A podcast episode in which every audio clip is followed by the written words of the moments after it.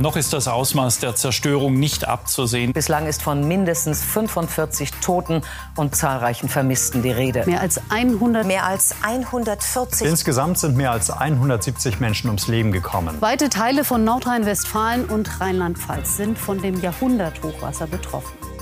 Im Juli letzten Jahres haben wir erlebt, was wir bisher nur aus den Nachrichten kannten.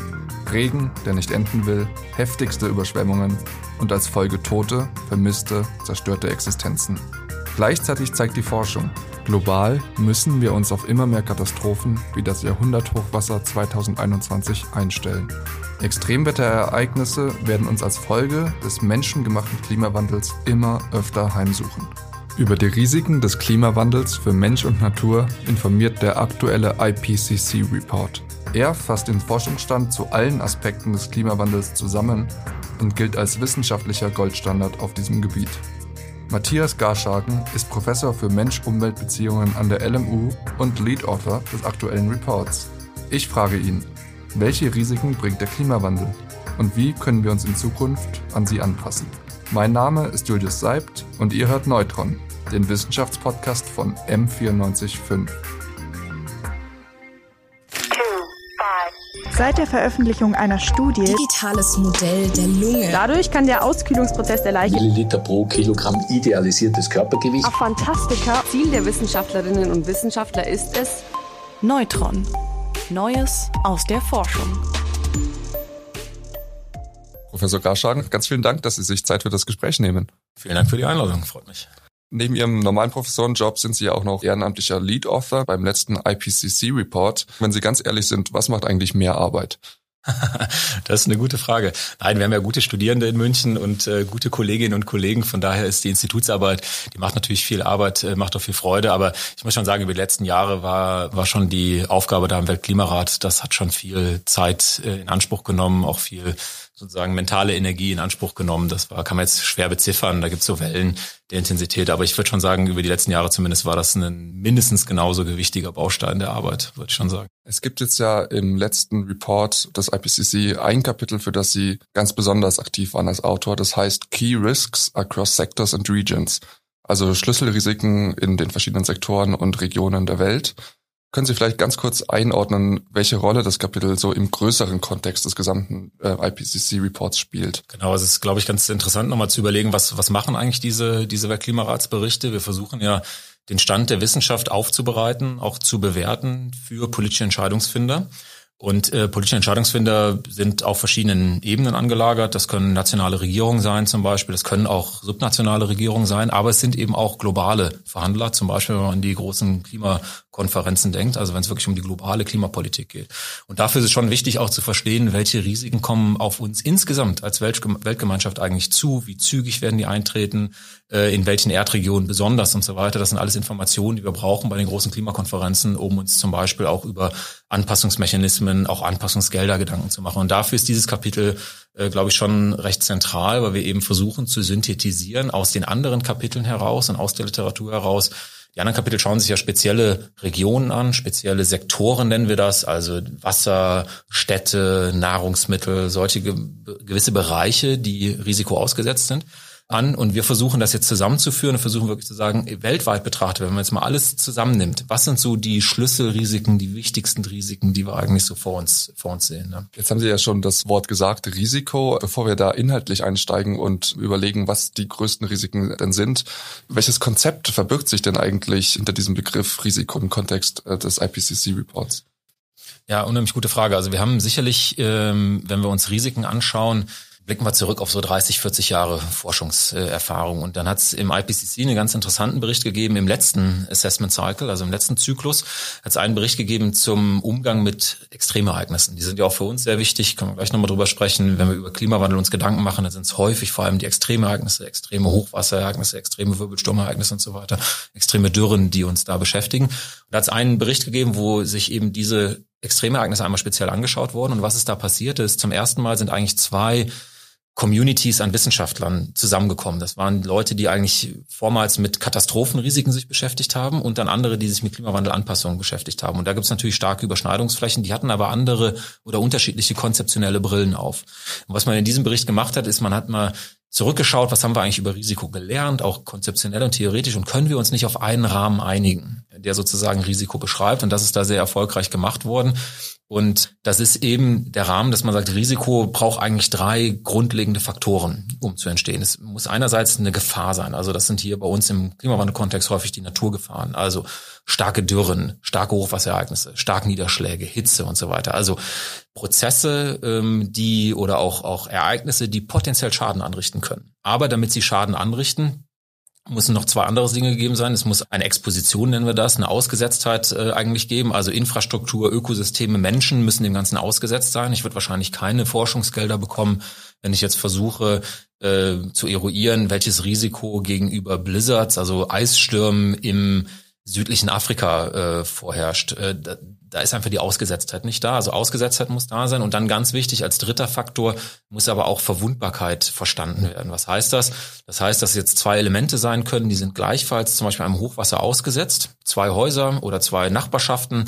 Die eine sehr arm, die andere sehr reich. Und die sind im gleichen, der gleichen Naturgefahr ausgesetzt zum gleichen Maß ausgesetzt, aber trotzdem haben sie ein anderes Risiko, weil eben die Verwundbaren meinetwegen schwächere Häuser haben, die Häuser können kollabieren, sie haben keine finanziellen Puffer, können nicht so sehr mit Einkommensausfällen umgehen, sind vielleicht gesundheitlich anders aufgestellt, haben keinen Zugang zu Krankenhäusern und so weiter. Von daher ist die Verwundbarkeit dort eine andere. Und das ist eben der ganz wichtige dritte Faktor, den wir mit verstehen müssen. Von daher sagen wir immer Risiko sozusagen als das Potenzial, Schaden davonzutragen, resultiert aus der Zusammenkunft dreier äh, Treiber, also die Naturgefahren, die Ausgesetztheit oder der Grad der Ausgesetztheit und die Verwundbarkeit letzten Endes. Das ist ja schon mal ganz interessant zu hören. Es geht also nicht nur darum, wie stark die Sturmfluten werden, sondern auch, ob sie jetzt auf eine Millionenstadt treffen oder auf ein unbesiedeltes Gebiet. Jetzt, wo wir das geklärt haben, wollte ich äh, doch nochmal nachfragen, was sind denn die größten globalen Risiken, die jetzt im Report identifiziert wurden, die durch den Klimawandel auf uns zukommen werden?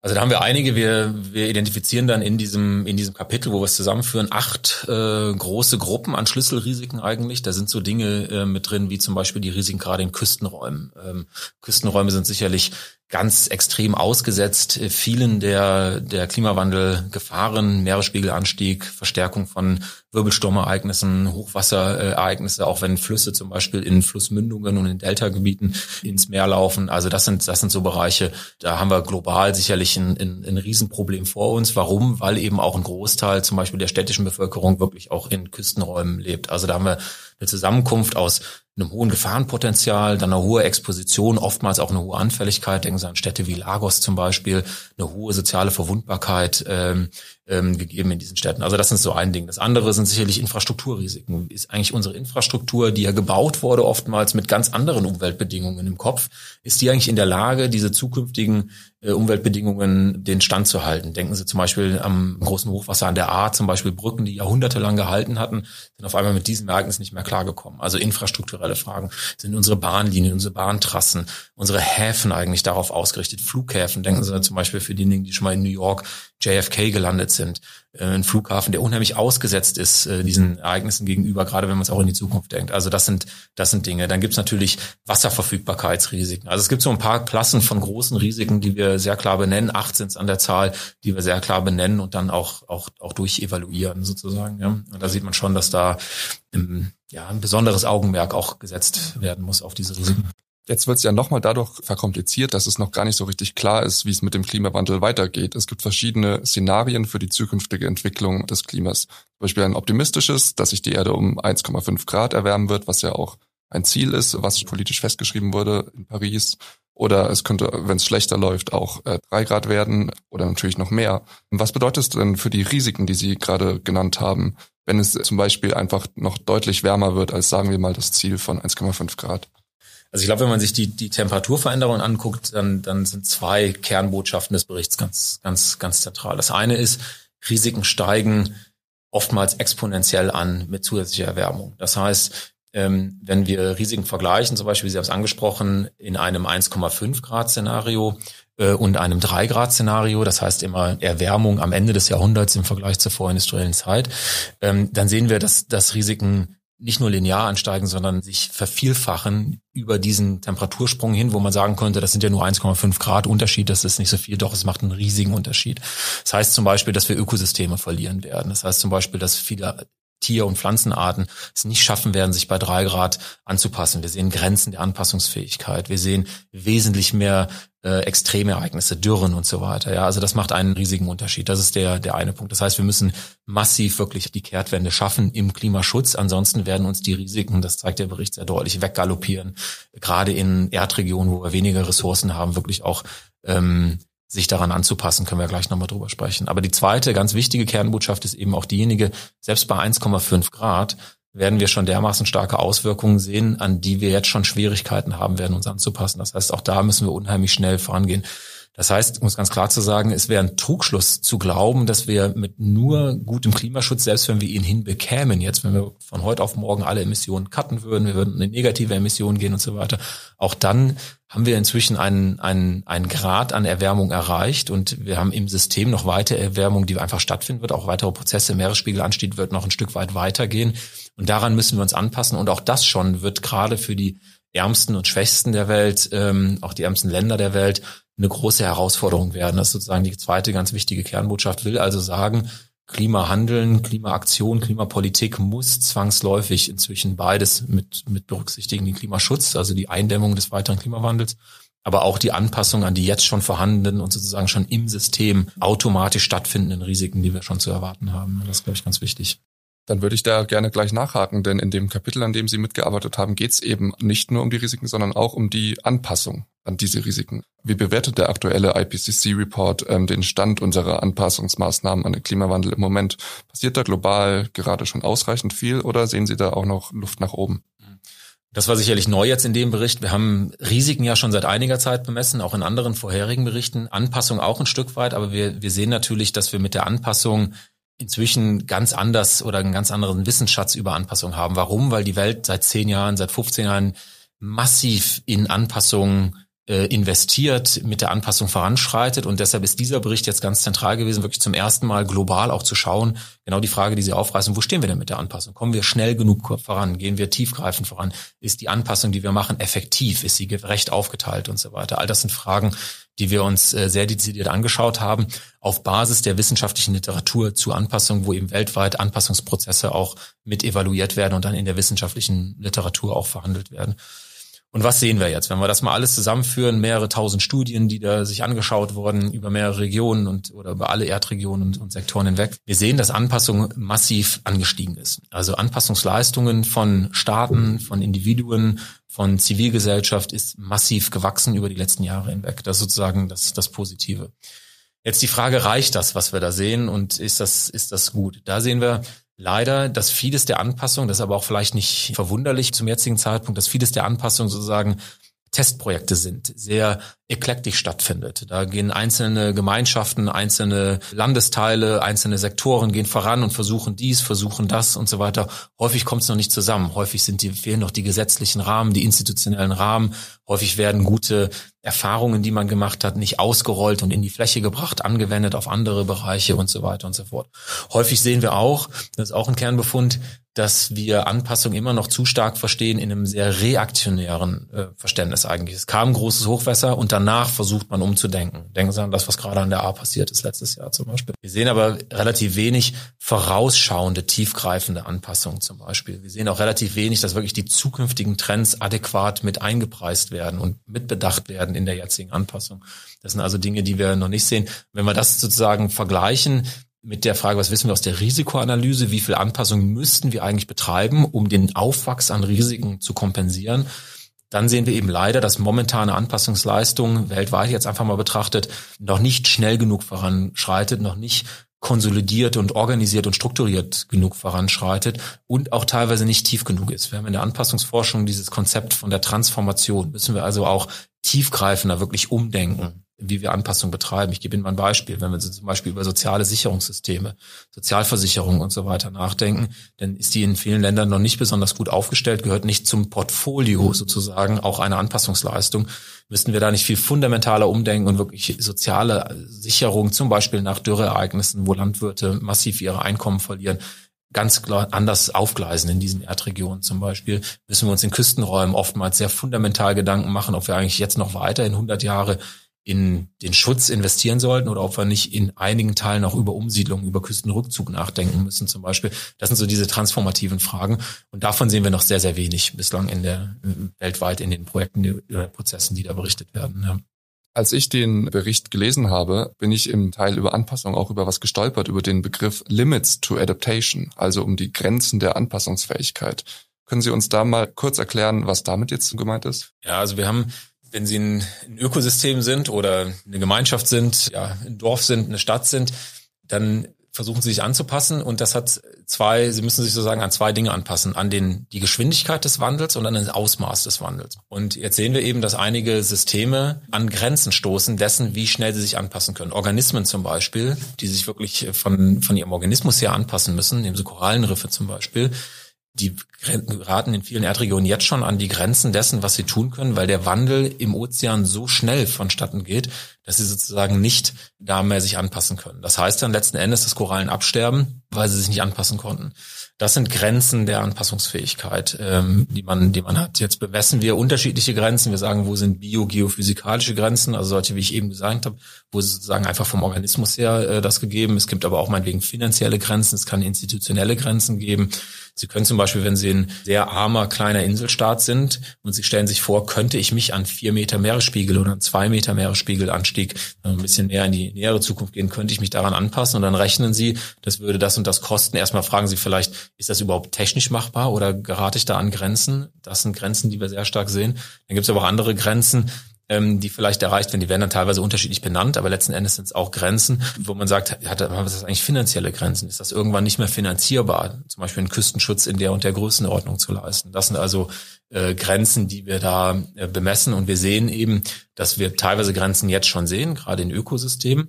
Menschliche Systeme können sich da noch mehr anpassen, aber dass wir auch in menschlichen Systemen, gerade in diesen hoch exponierten, hoch Systemen schon Grenzen auch über dieses Jahrhundert hinweg sehen werden. Denken Sie an Küstenräume, denken Sie an aride Zonen, denken Sie an arktische Räume zum Beispiel, wo wir schon Grenzen der Anpassungsfähigkeit auch sehen werden. Jetzt haben wir ja äh, gesprochen über Risiken durch den Klimawandel, aber auch um Anpassung an den Klimawandel. Jetzt ähm, lese ich in dem Kapitel, an dem Sie gearbeitet haben, auch über Risiken durch die Anpassung an den Klimawandel. Was kann ich mir denn jetzt darunter vorstellen? Ja, spannend. Also auch ein ganz, äh, ein ganz neues Feld, das wir so langsam erst verstehen und auch die Literatur so langsam erst, erst aufgreift. Also wir werden, um uns an diese massiven Risiken und Veränderungen anzupassen, also Verschiebung von Ökozonen zum Beispiel, massive Verschiebungen in Niederschlagsmustern und all diese Dinge, werden wir natürlich äh, extreme Anpassungsleistungen sehen über die nächsten Dekaden hinweg. Jetzt ist es so, dass teilweise eben diese Anpassungsleistungen oder diese Anpassungsmechanismen zu neuen Risiken führen. Und das ist wichtig auf dem Radar zu behalten und eben zu, zu versuchen, von vornherein Anpassungen so aufzugleisen, dass sie zu möglichst wenig Risiken und möglichst wenig negativen Nebeneffekten führen. Ich gebe Ihnen mal ein Beispiel. Es kann zum Beispiel sein, dass Sie einen Hochwasserschutz bauen um eine Stadt herum, die sozusagen den Kernbereich der Stadt abschottet gegenüber Hochwasser. Das heißt aber eigentlich, dass das Hochwasser außerhalb dieses Küstenschutzes ähm, sich aufstaut und vielleicht die Vororte, die vorliegenden äh, Gebiete umso höher flutet, wenn es zur Überflutung kommt. Im Küstenschutz sehen wir das eine ganze Menge. Wir sehen zum Beispiel, dass wir ganze Buchten versuchen, denken Sie an die Bucht von Jakarta, da gibt es große Vorhaben, die ganze Bucht abzuschotten, einzudeichen sozusagen. Es hätte aber massive Risiken auf die Ökosysteme und auf die Wasserqualität innerhalb der Bucht. Jetzt gibt es viele Fischer, die sind auf gute Wasserqualität und auf den Fischfang innerhalb der Bucht angewiesen. Wenn das sozusagen wegfällt, äh, weil die Wasserqualität sich verschlechtert, ist das ein Risiko für diese Fischer und für die Einkommensgrundlage dieser Fischer. Das sind also Risiken, die wir, die wir verstehen müssen zunehmend. Die werden wir nicht immer komplett äh, vermeiden können, diese Risiken, aber wir müssen sie zumindest, zumindest mitdenken. Wir müssen uns da über eine faire Aufgabenteilung und Kompensationsleistung auch Gedanken Gedanken machen. Ansonsten wird wirklich Anpassung zu einem hochgesellschaftlich konfliktären Feld werden und das sollten wir versuchen zu vermeiden. Ein ganz komplexes Thema. Also zum Schluss würde ich Sie noch gerne fragen, wenn Sie in einigen Jahren am nächsten Update des IPCC-Reports wieder mitarbeiten sollten, glauben Sie, werden wir die Risiken des Klimawandels bis dahin ein bisschen besser in den Griff bekommen haben? Das denke ich schon. Also ich denke schon, dass Gesellschaften zwangsläufig vorangehen werden und ähm, aus einem aus einem Eigeninteresse ähm, auch ja Risikominderung intensiver jetzt auch angehen werden. Es werden auch andere Effekte reinkommen. Wir werden besser verstehen, was funktioniert gut, was funktioniert nicht gut, was können wir in die Fläche bringen. Wir werden sicherlich Rahmensetzungen haben von rechtlichen Rahmen her. Denken Sie an Landnutzungs- und Flächennutzungsplanung zum Beispiel, die es uns dann erleichtert. Wir werden sicherlich neue Versicherungsmechanismen und so weiter sehen. Also wir werden schon auch selbstverstärkende Prozesse haben, das werden wir schon sehen.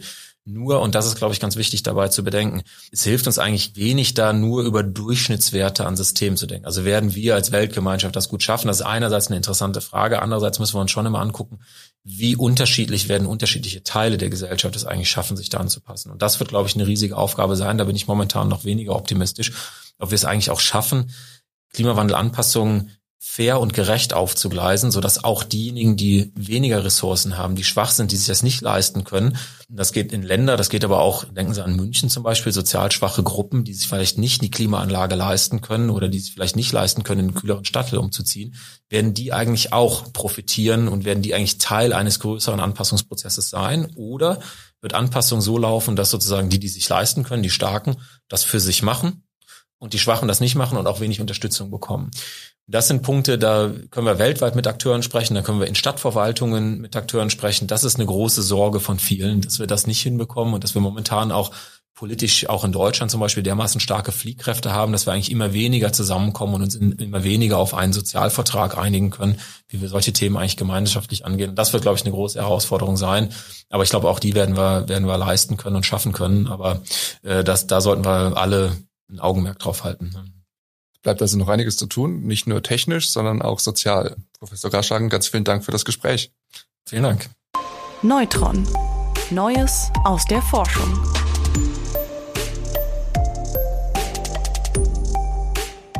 Neutron ist eine M945 Produktion, ein Angebot der Media School Bayern.